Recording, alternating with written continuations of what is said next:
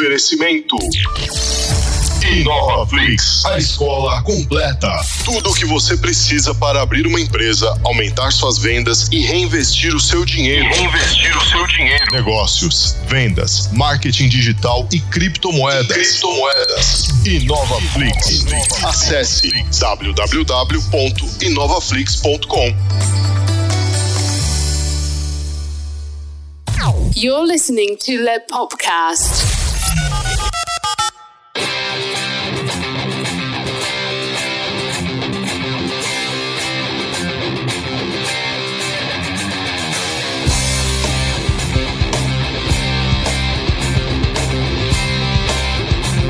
Sejam bem-vindos a mais um Lepopcast, galera! Este que vos fala é o Luiz Leonardo Favareto. E o Carlo Barbagalo. Fala, Carlão, tudo beleza, mano? Como é que você tá? Tamo aí, tamo indo, né, velho? Ah, que bom, né? Pelo menos uma abertura sua um pouco mais otimista do que as últimas aí. Ah, velho, mas é só pra zoeira, né, mano? Que zoar, porque é foda. que vi. É o que tem pra hoje. É o que tem pra hoje. Mas não? Bom, galera, hoje nós vamos falar sobre um assunto aqui bastante, mas bastante, mas bastante melindroso. Eu sei que vai ter gente aqui que vai fazer questão de escutar esse podcast sem a participação do cônjuge, ou da cônjuge, ou dos cônjuges. Deus tá vendo o que você tá fazendo aí, mano. É, cuidado, ouvinte, cuidado, cuidado, porque hoje nós vamos falar sobre traição. Esse aí merece até aquela musiquinha lá, hein, velho? Qual? Aquela lá, desça, desça daí, seu corno. Hoje, galera, o assunto é a Gaia, é o Mu. Mu. É.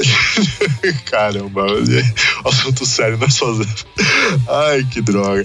Pessoal, para tornar esse bate-papo aqui ainda mais produtivo do que de costume, hoje nós estamos aqui sendo agraciados com a presença ilustre de uma psicóloga. Olha só, Carlão, olha só. Olha só, isso aí, É, mano. nós trouxemos aqui uma psicóloga para essa gravação porque nós queremos fazer mais do que só palpitagem costumeira que geralmente se vê por aí a respeito do assunto. A gente quer chafurdar o assunto, a gente quer saber se existe alguma correlação entre os diversos achismos que podem gerar a infidelidade, a traição e a observação científica da coisa, né? E a gente quer saber se ainda é possível tratamento para isso. Lepopcast também é cultura e também é ciência, né?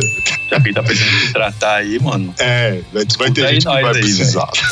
vai ter gente que vai precisar. Senhoras e senhores, nós trazemos para esse Lepopcast a psicóloga doutora Diliana Lima. Seja bem-vinda, Aê. Boa noite. Boa noite. Boa noite, tudo bem com a senhora? Tudo bem? Doutora, antes da gente começar, propriamente dito, por favor, se apresente. Bom, eu sou Diliana, sou psicóloga, sou formada pela Universidade de São Paulo, tenho pós-graduação em psicologia hospitalar e psicossomática, atuo em clínica desde 2006. Também passei pela psicologia na assistência social, também passei por hospital, hoje atualmente também trabalho no hospital e tenho consultório. E nesses anos de profissão, muito provavelmente você já teve de lidar com casos ali onde houve traição, sem entrar em muitos detalhes. né? Sim, com alguns. Eu acho que é legal a gente diferenciar, então, que traição é um termo muito amplo. A gente pode falar de traição e eu tô traindo meus valores pessoais, é, posso trair minha crença, posso trair minha família, posso trair o grupo ao qual pertenço. E a gente aqui tá falando de infidelidade conjugal, né? Que é um, seria uma traição dentro de um contexto específico, que é a união nos moldes ocidentais, atuais, né? Da sociedade como a gente conhece hoje. Exatamente. Então, galera, como vocês sabem, todas as nossas entrevistas aqui no Lepopcast começam com uma pergunta polêmica.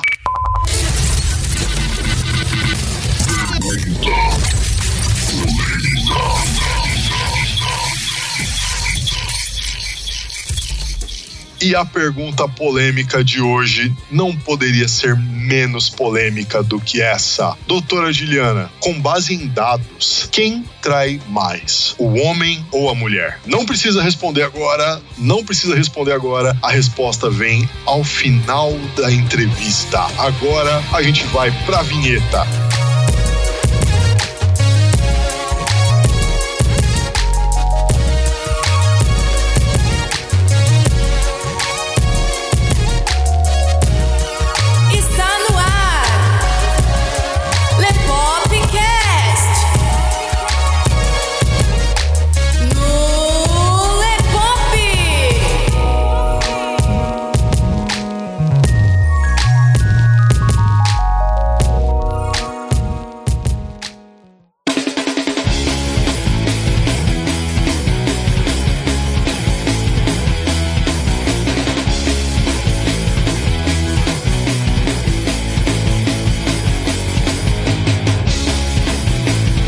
Começando mais um Lepopcast, Caio e eu hoje com a presença ilustre da doutora Diliana Lima, psicóloga. Vamos falar aqui com vocês a respeito de infidelidade conjugal, traição, gaia. A gente vai chafurdar o assunto e tentar chegar a um denominador comum e descobrir aí se tem tratamento para isso ou se não. E a gente confere tudo isso logo depois dos avisos. Bem-vindos ao Lepopcast, onde tudo que é mais legal vira assunto. Entrevistas, bate-papo, atualidades, curiosidades, variedades, desbravando o universo da cultura pop. Games, Filmes, tokusatsu, Séries. até criptomoedas e muito mais. E muito mais. Muito mais. Você encontra a gente em todas as plataformas. iTunes, Spotify, Google Podcast e nos melhores agregadores. No ar, quinzenalmente, às terças-feiras, 19 horas. O Lepopcast é diversão garantida. Com pingo de acidez. Bora pro episódio de hoje? Avisos dados, galera. Está na hora de entrar no tema. E aí, Carlão, tá ansioso pra essa gravação de hoje? Ah, claro, né, velho? Sempre bom a gente tentar mapear essa parada aí, né, velho? Faz o trampo aí pros caras e os caras tudo isso aí pra se tratar, sei lá.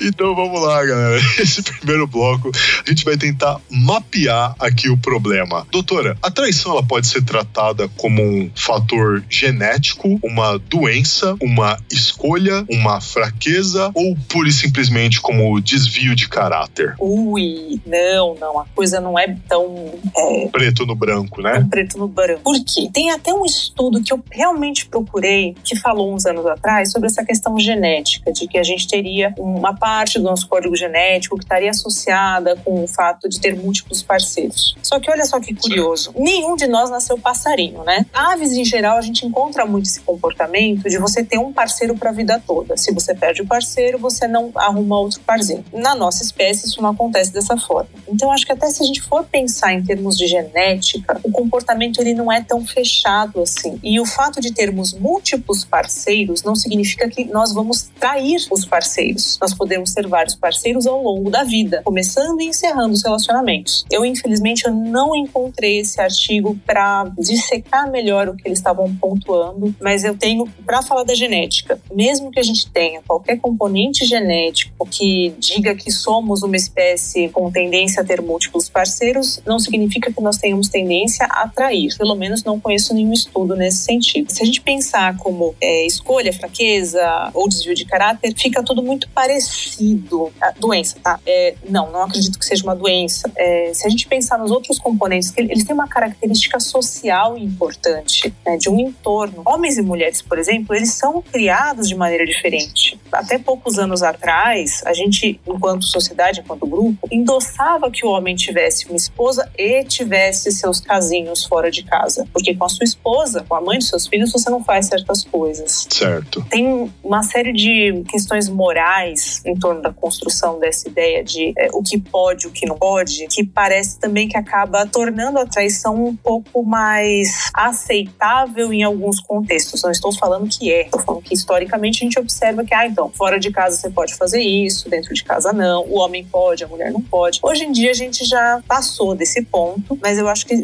fica como um parâmetro para a gente entender que não é só uma questão de ser sem vergonha ou não, né? Tem um contexto social. Nós, além de sermos filhos dos nossos pais, a gente é filho do nosso tempo. Então, algumas coisas que eram impensáveis algum tempo atrás, hoje em dia elas são populares. Como, por exemplo, esse relacionamento mais fluido que a gente observa hoje em dia entre as pessoas. As pessoas elas não namoram necessariamente, né? Você vê muitos jovens, principalmente, tendo relacionamentos, tendo crushes, tendo contatinhos e tá tudo bem. É, a galera hoje tem um esquema que é, é como se fosse uma pré-ficada. Tipo, eu- eu não sei como esse negócio Ah, no funciona. meu tempo era, era ficada só, né, velho? Tinha só ficada e pronto. Tem né, uma velho? pré-ficada, aí eu fico, Porra. cacete, Cacete, Os velho. caras evoluíram, hein? Você tem uma pré-ficada, aí tem a ficada, aí é, talvez vire um namoro, aí é um quase namoro, é, é muita, é muita informação. Muito É, demais. são, são muitas subdivisões, né? E você tem todas essas categorias, você, você tem compromisso. Exato. Onde você pode estar num, num relacionamento que de alguma forma é mais aberto. E não implica numa traição se você tá com outra pessoa, porque o outro sabe das condições em que isso está acontecendo. Ou os outros, né? Porque às vezes são muitos envolvidos aí nesse, Sim. nessa história. Verdade. Eu acho que assim, é pra gente diferenciar que não é simplesmente uma fraqueza, uma questão de caráter lógico. Temos pessoas sim que são pessoas complicadas para se sustentar um relacionamento, que são pessoas narcisistas, né, com traços de personalidade social, que só vão pensar em si mesmas, vão utilizar o outro como um objeto. Tá para além da traição o problema. Um relacionamento que ele vai ser tóxico em muitos níveis, mesmo que não haja uma traição. Faz sentido. A doutora acredita que o ser humano nasceu pra ser monogâmico e por quê? Então, de novo, a gente não nasceu passarinho, tá? A gente não nasceu com aquele imprint que o passarinho tem, que, ah, não, vou me relacionar com esse passarinho, outro aqui, pro resto da minha vidinha ou pro resto da vidinha dele só. Eu acho que a gente é um animal social. A gente é um bichinho que não nasceu para viver sozinho. Só que o arranjo matrimônio, ele foi construído de uma maneira que leva em conta coisas que estão para além da genética, para além da nossa natureza. São questões sociais, são questões morais e a gente forjou uma forma de se relacionar e a gente se vê com isso de tempos em tempos, com pequenas alterações, grandes alterações do modelo, mas não é natural no sentido da gente nasceu para isso, mas não significa também que nós tenhamos nascido para sermos infiéis. A gente não nasceu para nada a priori. né? Eu não, não sou determinista nesse ponto. A gente vai se formando ao longo das experiências da nossa vida. Só que a gente vive em sociedade e a gente tem alguns modelos de conduta que são propostos. E a ideia de das nossas relações ainda passa pela questão da monogamia. Lógico, hoje em dia a gente percebe que tem vários relacionamentos mais fluidos. Os jovens ficam, pré-ficam, tem crush, tem contatinho, tem 30 contatinhos e tá tudo bem para todo mundo. E a gente também observa é, que hoje em dia tem mais casais com relacionamentos abertos e, enfim, né, e relacionamentos estáveis de longa duração. E também a gente observa, né, que tem relacionamentos ainda à moda antiga, mas em que o, o homem trata a mulher como se fosse propriedade dele Sim. tem uma questão social que a gente não deve ignorar, que é bem importante, né? E que a gente precisa falar a respeito, a gente precisa ensinar as meninas, né, que não, esse lugar não é de que um manda, o outro obedece, que tem um que manda mais ou que tem mais poder na relação. Mas estamos caminhando. Estamos Tem que ter um caminhando. equilíbrio, né? Tem que ter um equilíbrio. Relacionamento é coisa de adulto, dá trabalho, implica em amadurecer, implica em abrir mão, em aprender a se a conceder e dar limite. Relacionamento é um negócio de adulto, dá trabalho. Sim. A doutora acha que é possível prever o problema antes que ele aconteça é, no decorrer de um relacionamento? A parte engraçada é possível prever. Se você tá num relacionamento, existe uma grande chance de você ser contra. Não, brincadeira, brincadeira. É, parte de você viver uma relação de infidelidade implica em você estar num relacionamento, né? Você só vai passar por isso se você estiver em um. Mas não é que dá pra prever, não tem uma vacina contra a coisa, né? Mas, lógico, é, você tem sinais que você percebe que a outra pessoa ela não tá ou tão envolvida, não se importa tanto, que ela não é tão presente, enfim, não se preocupa tanto com o parceiro. Isso é o único determinante? Não, porque você percebe que tem situações em que tem uma infidelidade e que o infiel tem às vezes duas famílias. Ele tem compromisso com as duas famílias, ele ou ela, tá? Quer dizer, ela no caso de duas famílias é um pouco mais difícil, mas você escuta relatos de que a pessoa ela constituiu duas famílias, tem compromisso com as duas, de prover, de estar presente de alguma forma. Pô, esse cara merece uma medalha, né, velho? Eu não sei Sustentar, se uma medalha. sustentar um relacionamento já é difícil. Dois, Porra, então? velho. Imagina dois. Sim, e eu já escutei mais de uma história assim. né? Então, Caramba. também me impressiona, né? Porque realmente dá muito Fora o trabalho. gasto, né, velho? O cara tem que ter um código de dinheiro infinito ali, velho. Violento, né? mano? A gente até se pergunta, né? Como é que faz? Tem, gente, tem. Algum ouvinte talvez tenha, então por favor nos conte, né, como que funciona. É, conta aí como é que funciona esse parangolé aí. É, que... desafio você a contar, velho. A gente mantém o sigilo. A gente mantém o sigilo. É, sigilo profissional aqui é absoluto. Ai, ai, ai. Então, assim, nesse sentido da traição, né? Se você acreditar que dá para prever o comportamento, não dá para prever como uma certeza absoluta matemática. Ah, Então, isso mais isso é igual a, então vou ser traído. Não, não é nesses termos. É mais uma questão de falar, poxa, eu tô num relacionamento em que o outro desconsidera meus sentimentos, meu afeto, não se preocupa. Mesmo que você não vá ser traído, talvez não seja um relacionamento saudável para você. Então, pense, meu amigo, pense, minha amiga. Doutora acredita que uma pessoa que tem já um histórico longo aí de traição pode vir a mudar de comportamento em algum momento da vida? Eu acredito que sim. Depende, claro, de vários fatores. Né? O primeiro delas é o desejo. A pessoa ter o desejo de se comprometer num relacionamento. Porque não necessariamente para você ser fiel não significa que você tenha ser monogâmico, inclusive, nos moldes tradicionais. Existem pessoas que têm relacionamentos abertos, por exemplo. Só que para você ser fiel, né, dentro de um relacionamento conjugal, a gente parte da ideia que você vai ter que se comunicar, que você vai ter que negociar termos, que você vai ter que aceitar o outro, ouvir a opinião do outro e por aí vai. Lógico, não é fácil você construir uma relação de fidelidade, uma relação de compromisso, mas sim, é possível. Só que, lógico, depende do interesse, do esforço, depende do relacionamento que você se encontra. Tem que ser um relacionamento que você sinta também que é importante. Estou falando que toda pessoa que trai, que tem um histórico, vai poder se tornar a pessoa mais comprometida do mundo? Não, digo que é possível, em alguns casos sim. É chata essa parte da psicologia, né? Eu acho que todo mundo preferia que a resposta fosse preto branco. Não, faz assim que dá certo. Faz do outro jeito que é sucesso. Não faz assim que vai dar merda. Mas não. A vida humana, ela depende de múltiplos fatores. É variável atrás de variável atrás de variável. É bom pros caras ficarem espertos já, né? É, a doutora acredita que a pessoa que trai busca algum tipo de satisfação ou compensação? Ou é mais pela sensação de aventura e perigo mesmo? Tem de tudo. Porque assim, tem gente que gosta da sensação do desafio de conquistar alguém, por exemplo. E num relacionamento de longo prazo, monogâmico, isso, é, esse calor do primeiro encontro, essa conquista, ela não vai acontecer mais. Então a pessoa, se ela gosta da conquista, do desafio, né, ela pode se aproximar de outras pessoas buscando reviver essa emoção. Desculpa, tinha mais um quesito, não é só a satisfação, compensação. Também pode ser a pessoa está buscando alguma coisa que ela não encontra naquele relacionamento, ela está buscando fora. Eu não sei se vocês conhecem a história da, do Sartre e da Simone de Beauvoir. Sim, conheço. Eles eram um casal, se amavam, foi uma relação de muitas décadas, terminou com a morte dele, é, e eles tinham esse casamento aberto, né? Eles se viam como muito importantes um na vida do outro, era um amor essencial. Eles, eles davam outro nome, não era essencial. Depois alguém, algum ouvinte nos corrija. Mas eles tinham amores complementares, eles mantinham outras relações para além da relação principal deles, e a, a condição é que um não mentiria para o outro. Isso foi ao longo de- da vida deles enquanto casal, e eles têm várias cartas, né, entre eles e com os, os outros parceiros que eles tiveram ao longo da vida, falando disso. Não era necessariamente buscando uma emoção, mas eles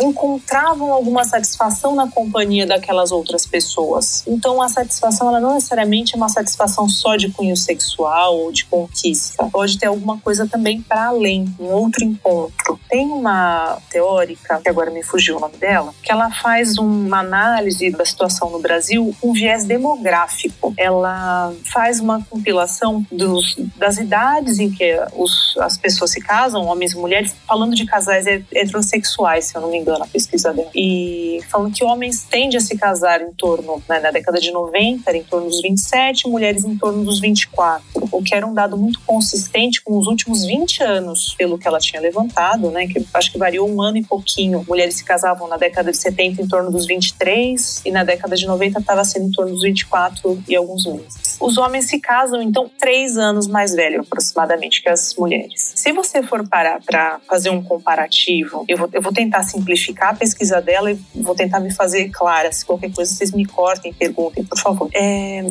que os homens, eles têm um, período período de vida mais curto, né? Eles, na sociedade brasileira, as mulheres vivem mais. E chega numa determinada idade que você espera encontrar que as mulheres estejam sozinhas, né? As mulheres não estejam envolvidas com um parceiro, ou por viuvez, ou por divórcio, e não ter efeito esse vínculo de, de matrimônio com alguém, que assim, é acima dos 50, se eu não me engano, 50 e poucos, esse padrão já se faz presente. Enquanto que para os homens, conforme eles ficam mais velhos, eles têm uma maior probabilidade de se colocar num outro relacionamento, porque inclusive eles são um par possível para mulheres mais jovens. A nossa sociedade aceita, né, que um cara de 50, 55 se relacione com uma moça, uma mulher de 40, de 30. Por mais que as pessoas façam piadinhas, façam brincadeiras, é possível. É um arranjo possível. E com mulheres mais velhas, isso é menos provável, porque tem toda uma questão em torno do culto ao corpo, da estética, da competição, da fragilidade que isso gera, né? E você não encontra mulheres de 50, 60 namorando com homens de 20, de 30, de 40, enquanto homens você encontra com parceiras bem mais novas. Então, se você pensar que um homem, já temos menos homens, proporcionalmente na população brasileira. Eles ficando mais velhos, eles têm um maior número de parceira disponível e a mulher mais velha vai reduzindo esse encontro, é como se fosse formada uma,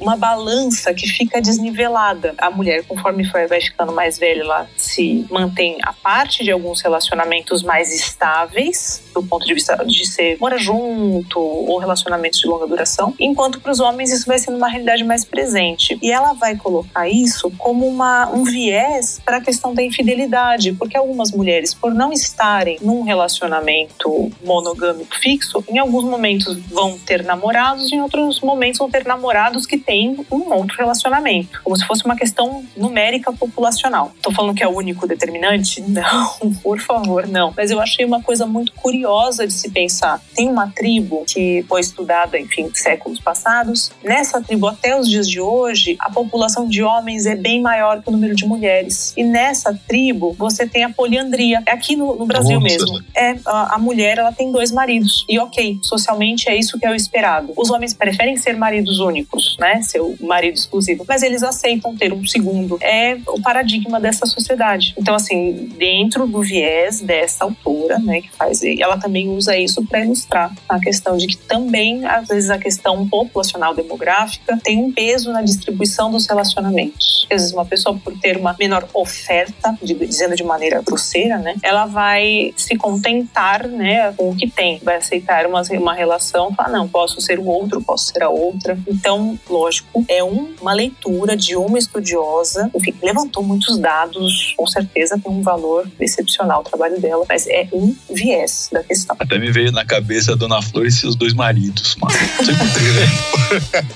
e funcionou. Pode crer.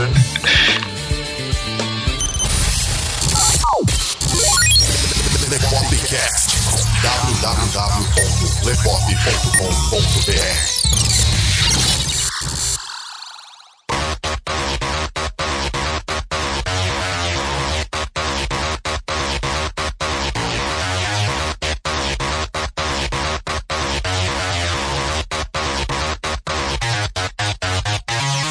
Segundo bloco, galera. Vamos agora adentrar um pouco mais nesse assunto e vamos ver se a gente consegue entender o porquê das coisas, né? Nesse segundo bloco agora. Bora lá. Doutora, quais fatores colaboram aí para que a traição exista nos relacionamentos? Você acha que a rotina diária permite isso? Olha, a rotina diária, não sei se ela permite, mas ela tem que suportar, né? Esse segundo, certo. terceiro relacionamento aí. Eu acho que assim, quando a pessoa quer, a pessoa faz acontecer acontecer, dá um tempo. Né? Não tem gente que dorme duas horas, três horas para conseguir um objetivo? Sim. Não defendo que a pessoa faça isso para manter suas relações conjugais e extraconjugais, mas eu acho que quando existe um desejo envolvido, as pessoas realmente criam formas disso acontecer e de sustentar aquilo, tá? Os fatores que podem contribuir, lógico, a gente tem que pensar que homens e mulheres, eles são diferentemente construídos na sociedade brasileira. Os valores morais, por mais que eles pareçam iguais para todo mundo, eles são iguais peronomútil né? As pessoas elas, elas aceitam com mais choque que uma mãe, uma esposa traia do que um pai, por exemplo. Isso é um viés, um viés moral. A gente tem que considerar que o modelo que a gente tem de relacionamento, o modelo monogâmico, a gente vender essa ideia de felizes para sempre, de casou não é para separar, essas coisas, por incrível que pareça, elas contribuem também para a falência do modelo, não para o sucesso do modelo. Porque se o modelo é cristalizado, ele está morto. Então, que arranjos são possíveis, né, para aquela pessoa, para aquele casal fazer isso dar certo? Conversar é sempre importante. Quanto mais rígido, é mais difícil fazer dar certo, digamos assim. Qualquer coisa, né? Um emprego com horários muito rígidos é mais difícil de manter, um emprego com horários um pouco flexíveis. Porque não o relacionamento pode ser pensado assim, não conversar sobre o que é bom para mim e para o outro. Lógico, assim, o caráter, o desejo dos envolvidos, a satisfação que aquilo me traz, o quanto que eu projeto de mim naquela relação, o quanto que eu espero que aquilo me complete, a minha maturidade, tudo isso vai pesar para a questão da infidelidade conjugal. E independente da rotina diária, acho que as pessoas elas buscam meios, tanto para o relacionamento dar certo ou para eu criar outros meios de me satisfazer. Curiosamente, em alguns casamentos, a parte do dar certo é você ter relações paralelas, né? Haja visto os casamentos abertos aí, onde os parceiros têm outros parceiros. Por acaso, o medo de ser o primeiro a ser traído tem né, alguma influência no ato da infidelidade? Ou a doutora acredita que isso seja mais, tipo, uma desculpa para traição? Gente, traição não é vacina, pelo amor de Deus.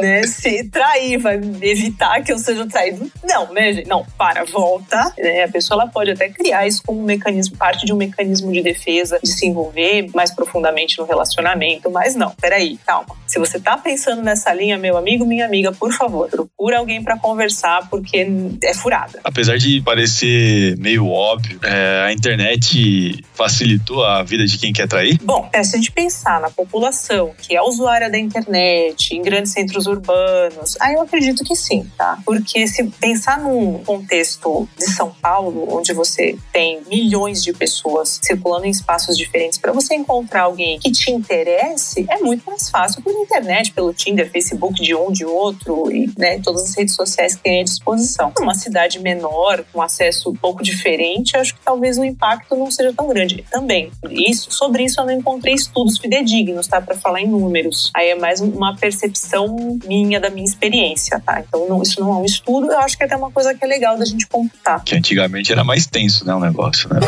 gente, quem quer faz acontecer. Quem quer faz acontecer. Com internet, sem internet, com o vizinho, com a vizinha, com pessoa que mora longe. Gente, eu não sei em que década se começou a primeiros clubes de swing, mas isso tem muito tempo. Mas se você pensar na festa que era feita a Bacos, já, já pode ser considerado um, um, clube de swing, né? Exato. Olha aí quantos séculos. E ainda falando dessa questão da internet, só que agora mais para um outro lado, no caso de quem está sendo traído, será que a internet facilitou a vida da pessoa que está sendo traída a identificar a traição do companheiro? Gente, olha, eu não sei se isso é exatamente facilitar, tá? Porque você se vê com a realidade ali deve ser muito difícil.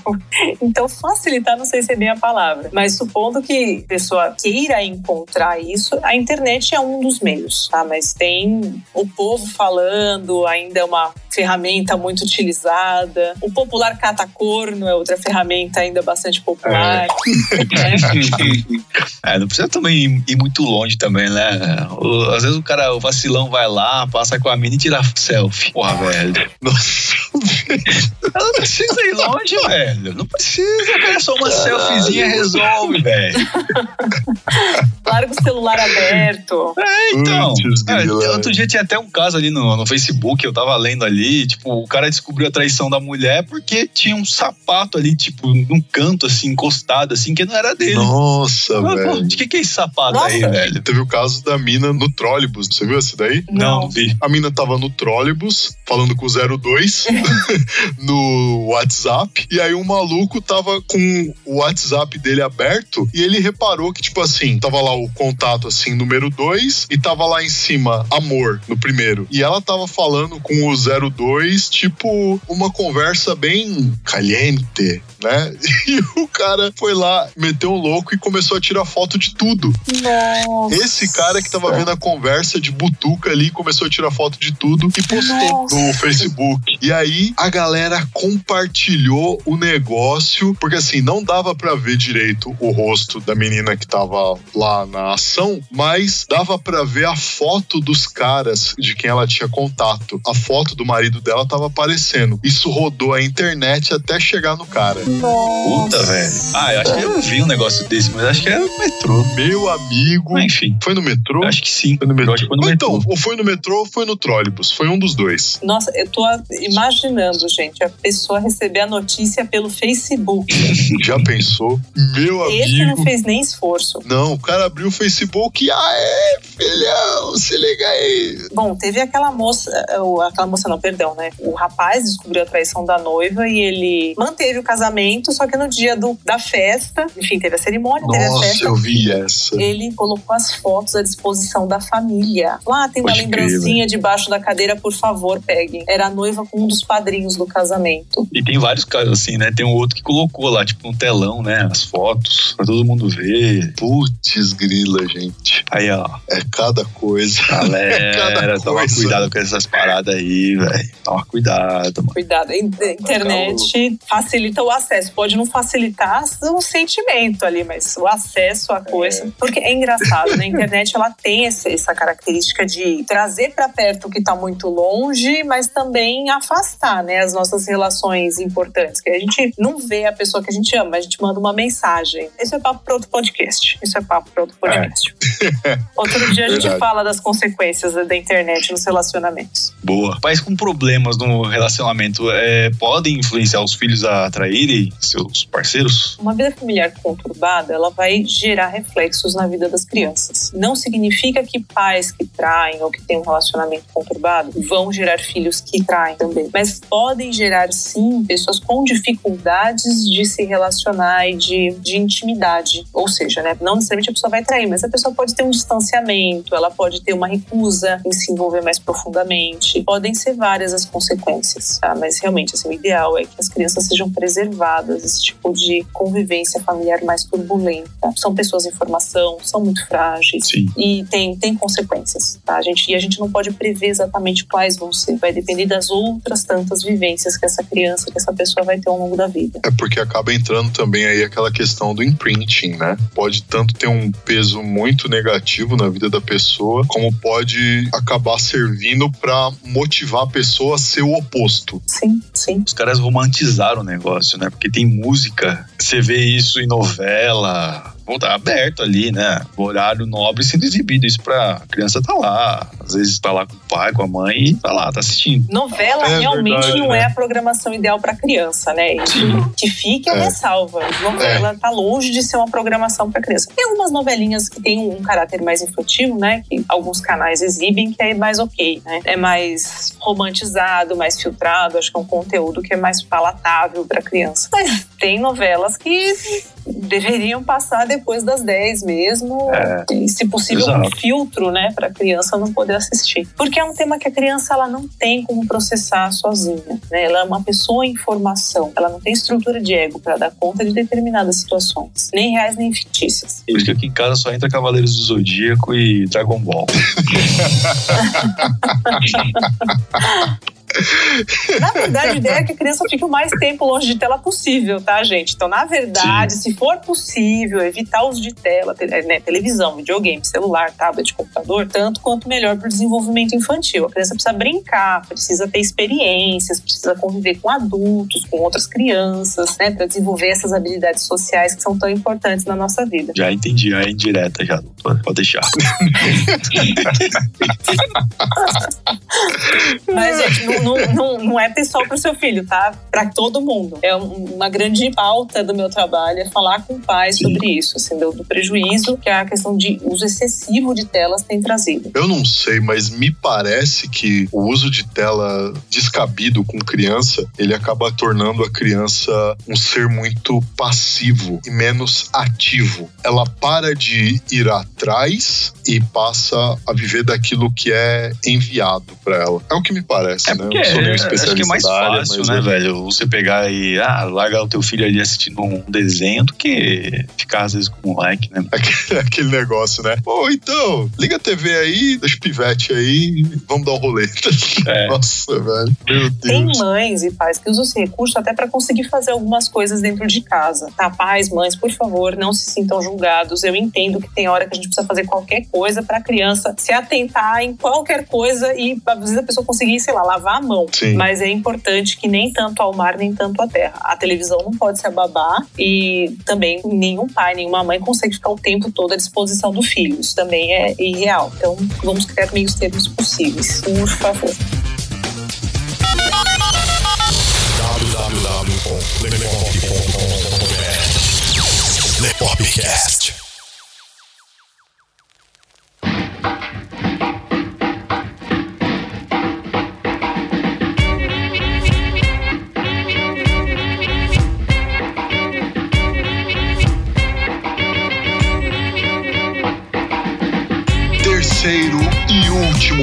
Galera. Infelizmente, o último bloco. Tá curtindo, Carlão? Porra, certeza. né? É, isso aí. Nossa senhora! Então, tenho certeza que pra vocês aí ouvindo a gente, isso daqui também tá muito interessante e vai agregar bastante coisa pra vocês. Até porque agora, nesse terceiro bloco, a gente vai ver a questão de será que é possível evitar o problema e as consequências dele ou não? Vamos lá, doutora. A gente mapeou e entendeu aí, né, os motivos durante o relacionamento, que isso é uma coisa. Mas é possível identificar esses problemas antes do início de um relacionamento com alguém? Eu vou retomar então um pouquinho do que eu falei no início da entrevista. Se a gente pensar em pessoas realmente narcísicas, que só se preocupam com o próprio bem-estar, não se preocupam com o outro, essas pessoas dão um indício importante de que elas, mesmo que não sejam infiéis, alguma outra coisa elas vão fazer para muitas vezes magoar o parceiro, para deixar claro que o relacionamento não é a coisa mais importante. tá? É impossível se relacionar com pessoas assim? Não, mas pode ser muito complicado, pode ter várias consequências negativas. Claro, tem pessoas ótimas que com as mais diversas qualidades e também eventualmente podem ser infiéis. Eu não tô falando que ah, só uma pessoa muito ruim vai fazer, não. Pessoas traem, né? É coisa de ser humano. E coisas de relacionamentos monogâmicos fechados. Pode acontecer com qualquer um. Então, eu vou dizer que sim, em algumas situações você pode prever que o relacionamento vai trazer sofrimento. Tá? Não vou falar necessariamente de uma traição, de uma infidelidade. É importante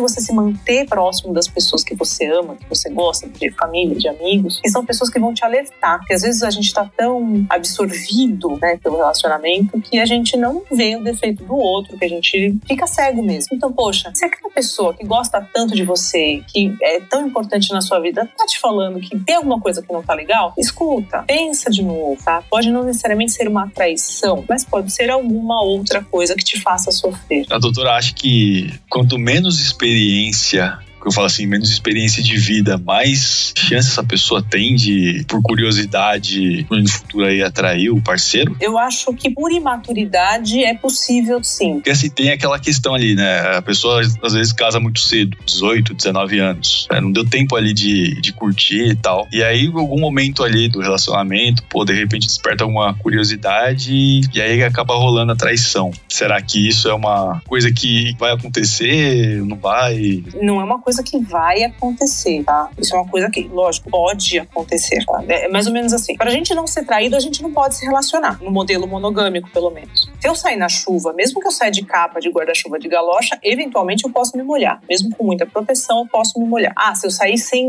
nenhuma proteção, eu vou molhar? Com certeza. Num relacionamento, se eu estou com uma pessoa que tem menos experiência, não necessariamente ela vai trair porque ela teve poucas experiências e vai querer ter essas experiências. Ela também pode trair por ela não ter um estofo, um arcabouço de, de experiências que possibilitem ela lidar com o próprio desejo de outra forma, sem ferir o outro, né? Porque não necessariamente eu preciso trair, mas eu posso encerrar aquele relacionamento, eu posso tornar aquele relacionamento um relacionamento aberto. Eu tenho outros recursos, não é só permanecer junto ou trair. Não é binária a questão. Só que, lógico, quanto menos experiência de vida eu tenho, mais difícil é eu pensar dessa forma. Assim, passamos todos dos 20. Sim. Né? Vocês lembram como era estar com alguém na época dos 18, 20 anos? Sim. Ah, Era foda pra caralho. Cara, é cheio de história triste nessa Não, época. ai, gente, não, não. Era suave, né, velho?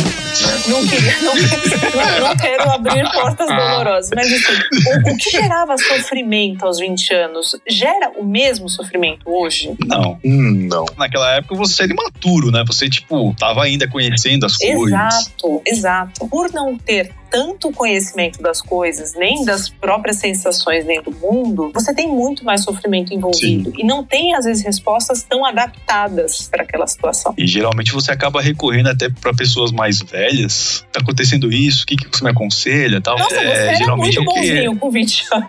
Ah, eu, eu, é assim, eu, eu, eu tinha um amigo, um grande amigo meu lá, que na. na- ah, velho, eu passava ali o- as minhas dificuldades e chegava um cara, né? E aí, olha, tá acontecendo isso aqui, tá rolando essas coisas aqui, o que eu faço? Aí ele já me orientava tal. É isso. tenham essa percepção. A gente não era a mesma pessoa com 20 do que a pessoa que a gente é hoje. Então a gente muda. Mudam os nossos recursos para lidar com as situações. Muda a forma como a gente lida com o próprio desejo. A urgência das Sim. coisas é diferente. Também não estou falando que pessoas mais velhas não traem. Pessoas mais velhas traem também, tá? Com 20, com 30, com 40, com 50, com Mas é 60. que aquele tempo lá é tudo novo, então acaba precisando de uma outra pessoa, até um ombro amigo pra você poder se desabafar e quem sabe até chegar numa solução. Você tem é, até ter um modelo. Fala, não, isso vai dar Sim. certo se eu fizer. é, eu tô falando isso porque eu já passei por isso, então, tipo, Todos né? passamos, todos passamos. Em algum nível tivemos nossa cota de sofrimento. Sim. Ou geramos também, Sim. né? Não é só que a gente sofreu, não. É, né? Causamos na também vida alheia. acaba, acaba causando também, né? A doutora acha que quem foi traído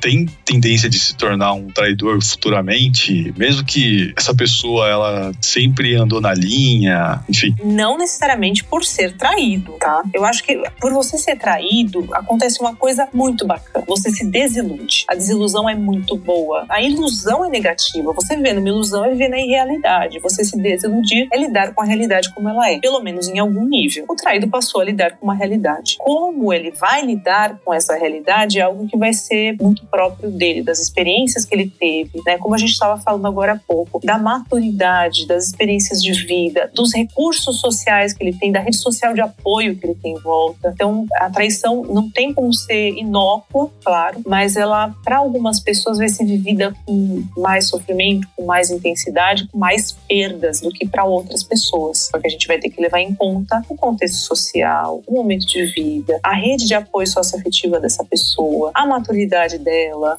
até aspectos religiosos, de crença pessoal, de moral, tudo isso vai pesar nessa hora. A traição pode tornar quem foi traído em uma pessoa mais ciumenta, chegando ao ponto de ser possessiva até? Pode, só que aí é, realmente merece o cuidado, tá? Merece. Procurar uma psicóloga, procurar um terapeuta, né? Psicóloga, psicólogo, procurar ajuda, porque alguma coisa não vai bem. Se isso se tornou patológico, se, o- se, se é um ciúme, uma possessividade que te faz querer controlar o outro, peça ajuda, tá? Não é bacana, o outro não é um objeto, o outro não existe para te satisfazer. O outro pode ser uma pessoa com quem você compartilha a vida, mas não é uma parte sua para você controlar. Doutora, apesar assim de ser um pouco óbvio essa pergunta agora, a traição ela traz algum tipo de trauma? Por exemplo, problemas em futuros relacionamentos, problemas sexuais, problemas emocionais, etc. Sim, pode trazer, tá? Não é que Certo. traz obrigatoriamente, mas pode trazer também. Isso vai variar com todas essas características de vida da pessoa que passou pela situação, tá? Se você tá percebendo o que a gente tá chamando de trauma, como problemas sexuais, emocionais, dificuldade de relacionamento, dificuldade de se envolver, procure ajuda. Tá? Ah, mas eu não quero ir no psicólogo. Procura um conselheiro, conversa com alguém que você confia, vê o que essa pessoa te fala. Lógico, ajuda profissional é importante que é uma ajuda isenta, né? Vai vir sem julgamento moral e isso acaba também tendo uma importância na hora de cuidar dessas questões. Mas, por favor, não sofra sozinho. Essas coisas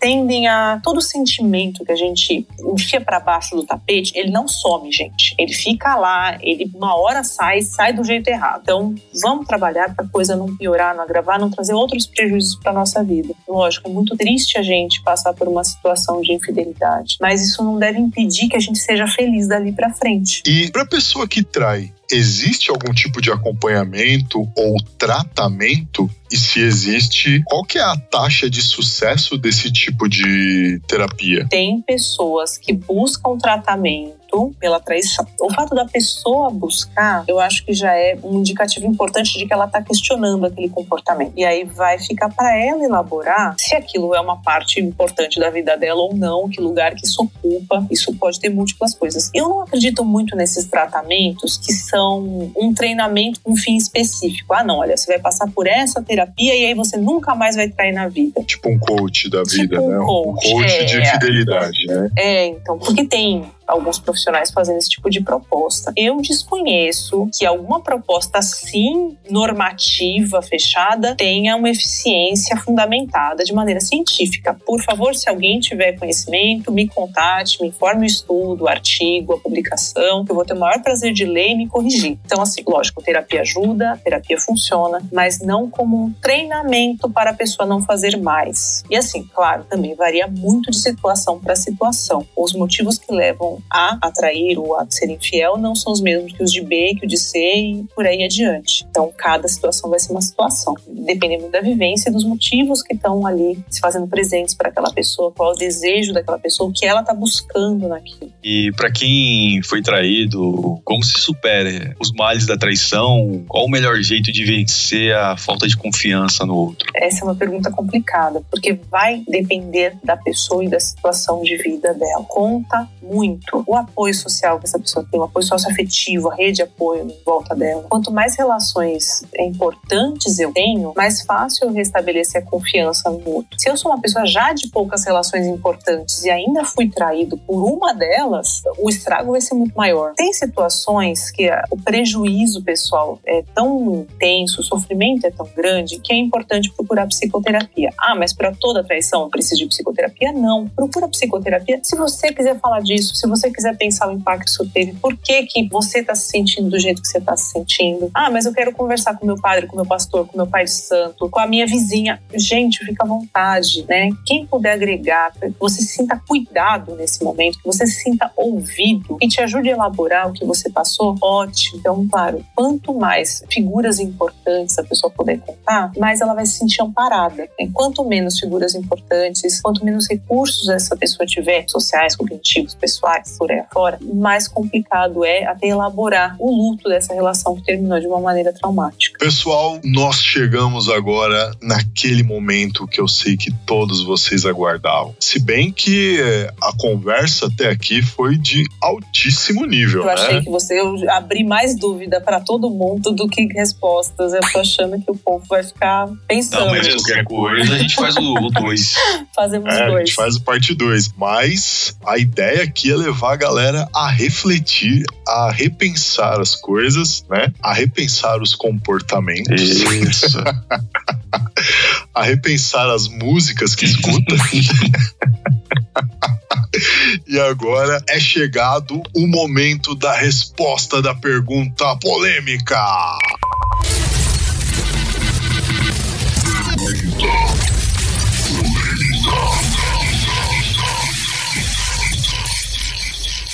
E a pergunta polêmica foi: Doutora Diliana, com base em dados, quem trai mais, o homem ou a mulher? Tcharam! Não, tô brincando. É, então, uma coisa importante, tá, gente? Eu tentei procurar alguns estudos mais recentes das últimas décadas, porque muda um pouco o perfil da população, né? Homens eram autorizados a trair, mulheres não, e de algumas décadas para cá, isso mudou um pouquinho. Vem mudando, né? A última pesquisa pesquisa que eu tive acesso, era uma diferença um pouco maior para os homens em número de traições. Na população pesquisada, 60% dos homens traíam e 47% das mulheres. Então não é uma diferença tão grande assim, tá? É quase um empate técnico. É, a gente usar esses dados muito aproximados. Mas assim, é uma população também que não, não é um estudo de uma população muito grande. Eu acho que a gente pode depois, no futuro, até pesquisar mais e ver se a gente consegue dados de uma população maior. Porque também, na realidade brasileira, tá, gente? Eu não, isso, esses dados são brasileiros. Certo. Se a gente pegar dados de outros países, de outras sociedades, vamos ter dados Isso diferentes. aí, ó. Os homens representando. Mas, poxa, que representatividade, hein? Ai, cacete. Ouvindo. Você, você está ouvindo Lepopcast.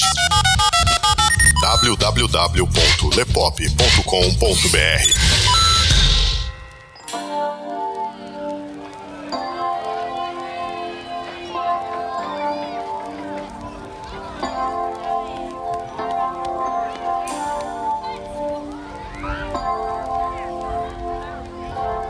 Pô, galera, foi muito bacana essa gravação de hoje. Doutora Diliana, muito obrigado pela gravação, pela que agradeço. participação, pela interação com a gente nesse podcast. Por favor, comenta um pouquinho do seu trabalho com o pessoal. Pode deixar suas redes sociais, seus contatos, se tiver algum telefone de trabalho, consultório, endereço, fica à vontade. Bom, atendo em dois consultórios, atendo próximo ao Metrô Brigadeiro e na Casa Verde. Minhas redes sociais, meu Instagram não está devidamente configurado para meus contatos profissionais, mas podem procurar por arroba bubule, B-U-B-U-L-L-E-H, que vocês me encontram. Meu e-mail é gigliana, né? Fala Giliana, mas escreve Gigliana, italiano nome, arroba gmail.com e pelo WhatsApp 11 99 174 0575. Tá aí, galera. Doutora Diliana, isso daqui foi um podcast onde tá todo mundo falando com as mãos, assim, né? Cavalito, Barbagalo, A gente devia ter filmado isso, gente. Eu falo com a mão, eu tô falando sozinha aqui com as mãos. Eu também, eu tô gesticulando aqui com a mão aqui enquanto eu tô Então somos três, então. Que espetacular. que espetacular. Já teve É. paciente que achou curioso, né? De eu estar atendendo e falou, nossa, mas você mexe a mão, né? Eu falei, vejo. Comportamento social também. Nossa, gente, eu acho que o maior sofrimento quando eu precisei deixar a mão na tala foi ficar com a mão parada e falar, não dava. Era... Nossa, é, é- é muito esquisito. É muito esquisito falar sem conseguir gesticular com as mãos. ligado? É muito É, esquisito. tá errado. É, tá mesmo.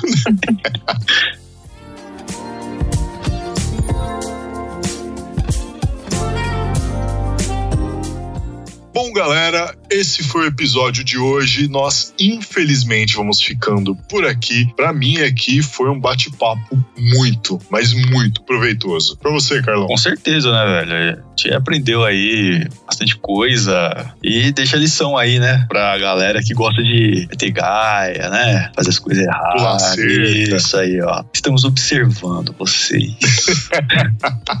Você... Cacete. Eu lembrei, eu lembrei de agora de um dia que eu fui numa. Eu fui numa loja, cara. Eu fui numa loja com a minha irmã. Puta, cara, eu, eu queria lembrar que loja que era. Mas se logo na entrada da loja tinha a câmera, aí tava lá escrito assim: sorria, Jesus está filmando você. Meu Deus. Eu lembrei, da mesma culpa. coisa. Doutora Juliana, muito obrigado pela participação aqui com a gente. Foi espetacular esse bate-papo. Disponham, foi um prazer. Minha primeira participação num podcast. Tomara que participe de muitos ainda. Com certeza. Ah, tomara. Eu Gostei bastante da experiência, foi muito legal. Que bom. Fora os, os contratempos que a gente teve. Nossa, muitos. Um dia outro podcast. Essa gravação aqui com certeza vai entrar no Problema Perspectiva 2020. Vocês vão ver só.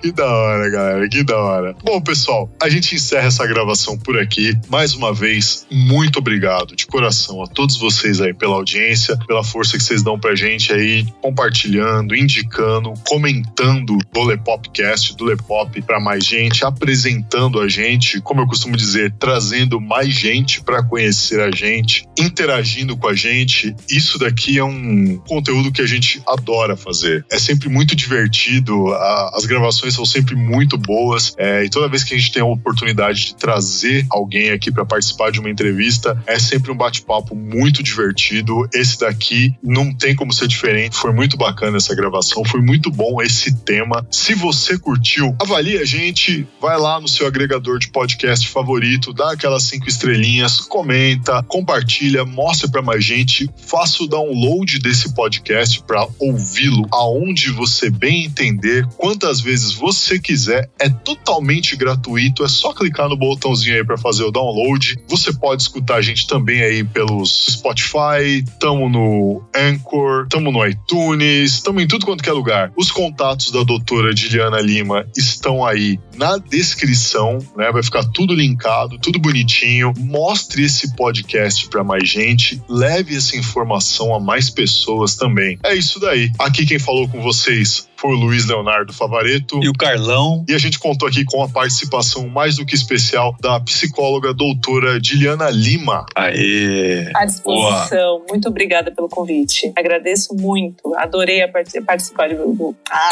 engasguei. Adorei participar dessa gravação com vocês. Nossa, que agradeço. Muito obrigado, doutora. E a gente se vê, galera, no próximo episódio. Falou, pessoal. Até Tchau, tchau. mais. Falou.